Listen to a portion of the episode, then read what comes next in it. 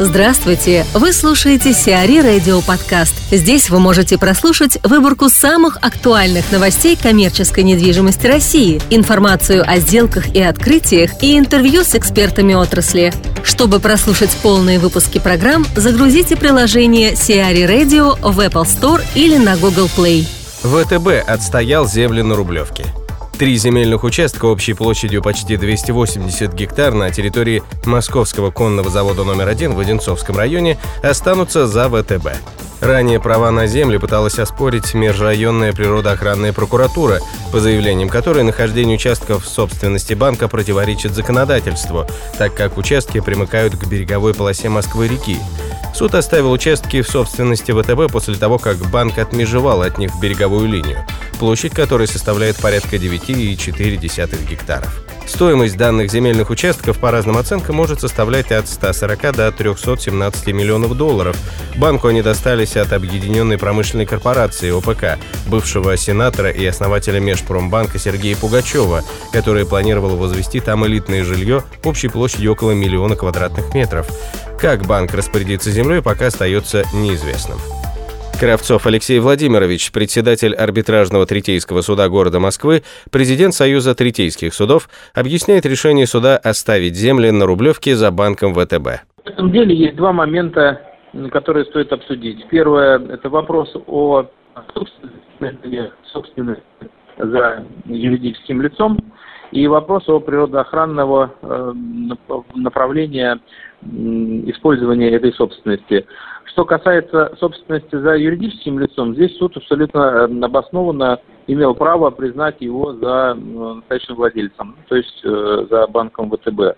И вопросы природного охранного, природоохранного направления здесь никаким образом не влияют. А второй момент – это как раз вопрос природоохранного пользования. То есть дальнейшее использование собственником своей земли – уже должно э, происходить с учетом природоохранного законодательства. Как то водоохранная зона, где э, на расстоянии 50 метров от кромки воды ничего нельзя э, строить, возводить, там, ну, каким-либо образом использовать.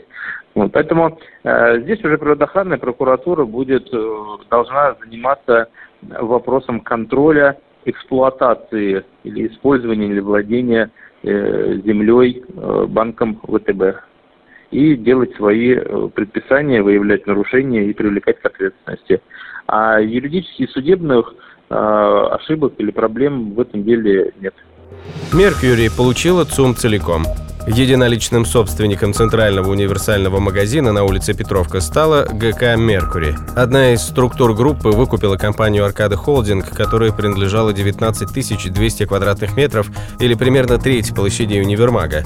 Около года назад «Аркада» приобрела долю в сумме у государства за 4,3 миллиарда рублей, таким образом заплатив около 224 тысяч рублей за квадратный метр. Сумма сделки по приобретению «Аркады» не уточняется, однако по оценкам специалистов сейчас Сейчас один квадратный метр в ЦУМе может стоить порядка 300 тысяч рублей. Помимо ЦУМа, группе «Mercury» принадлежит Дом ленинградской торговли в Петербурге, поселок Барвиха Luxury Village, отель Барвиха Hotel and Spa, а также ряд бутиков в Третьяковском проезде и на Кутузовском проспекте. Гуцериева думают о покупке Эльдорадо. Владельцы Эльдорадо выставили ритейлера бытовой техники на продажу.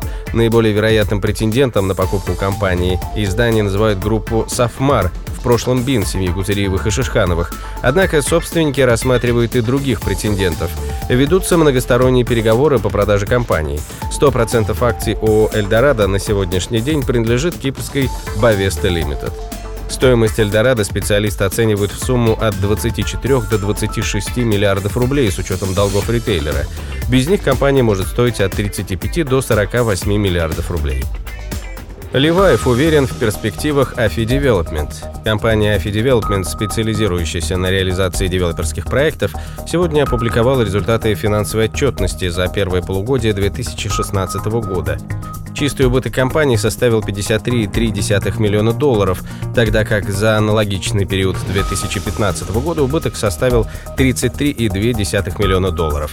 Ухудшение показателя в значительной мере вызвано переоценкой активов группы компаний вследствие сохраняющейся макроэкономической нестабильности и снижения курса национальной валюты. Ливаев, комментируя итоги Афи Development, выразил твердую уверенность в хороших перспективах компании на российском рынке недвижимости и в высоком потенциале роста ее акционерной стоимости. Бизнесмен отметил, что, несмотря на непростую рыночную ситуацию и продолжающиеся переговоры об урегулировании задолженности с банком ВТБ, компания сфокусирована на строительстве и реализации ключевых проектов в соответствии с заявленными сроками.